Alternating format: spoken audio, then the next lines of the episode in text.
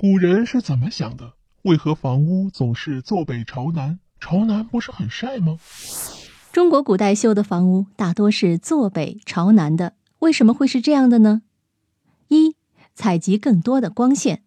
中国的地理位置在北半球，朝向南方光线比较好，朝向北方光线不好，所以古代也称南为阳，称北为阴。有人可能不理解。因为我们都有经验，如果我们的窗户朝向南面的话，整天都会感觉非常晒，尤其是夏天的时候更加难受。既然那么晒，为什么还要朝向南方呢？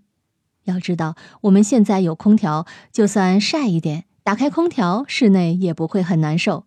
但是古代没有空调啊，那样顶着晒受得了吗？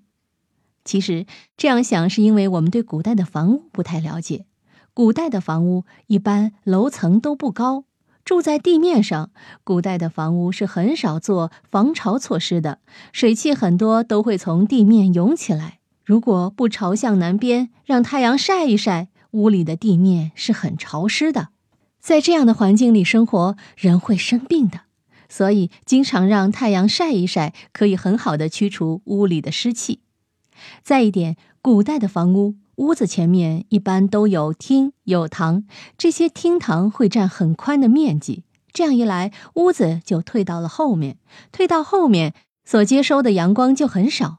同时，房屋上面又有屋檐盖下来，所接触到的阳光又少了一些。另外，古代窗户都是花窗，上面会贴上白纸或者纱，这些都使得屋里的光线非常有限。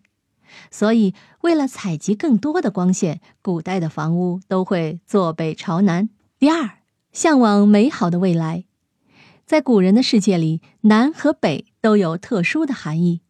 北字在古代是两个人背向坐，这显然是表示背离的意思。北又有失败的意思，打仗的时候都是正面面对敌人，只有这样才表示正在勇敢的冲锋。但如果是背面面对敌人，那就是打败了，往后逃跑了，所以这就叫做败北。一些民族在打仗的时候，为了避免败北，还常常只把甲衣穿在前面，背面是不穿甲衣的，表示视死如归，绝不后退。既然北面表示背离、失败这样一些意思，因此如果房屋坐南向北的话，那就是表示未来将会走向背离，走向失败。这显然不是迷信的古人愿意看到的。其实，别说迷信的古人，就算是不迷信的我们，肯定也不会愿意让自己面对一种失败的未来。而南不是这样的，《说文解字》上说：“南，草木至南方，有之任也。”生活在北半球的中国古人所看到的朝向南边的树木。都是欣欣向荣的，而朝向北面的树木则相对凋敝。古人有天人合一的思想，大自然的规律也是人类社会的规律。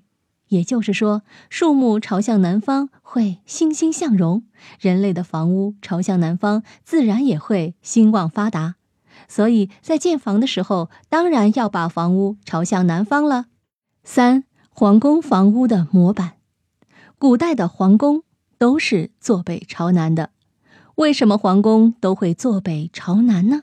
除了上面说过的两个原因外，还有一个特殊的原因。实际上，中国古代的都城大部分都定在北方，只有很少的时候定在南方。而且那些定都在南方的朝代，主要还是一些偏安的朝代，无法实现大统一的朝代。为什么会这样？主要的原因是中原在北方，而古代的都城一般都会建立在中原地区，也就是说，古代会以中原地区为中心，控制周边的广大地区。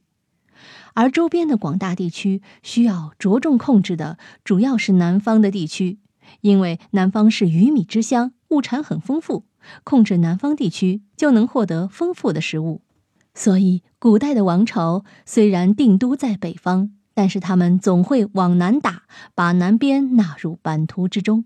因为有这样的想法，因此皇宫在修建的时候都会坐北朝南，目的是面对广大的南方，接受南方黎民百姓的朝拜。老百姓虽然不可能当皇帝，不过皇宫对于方向感的追求也被普通的老百姓所广泛模仿。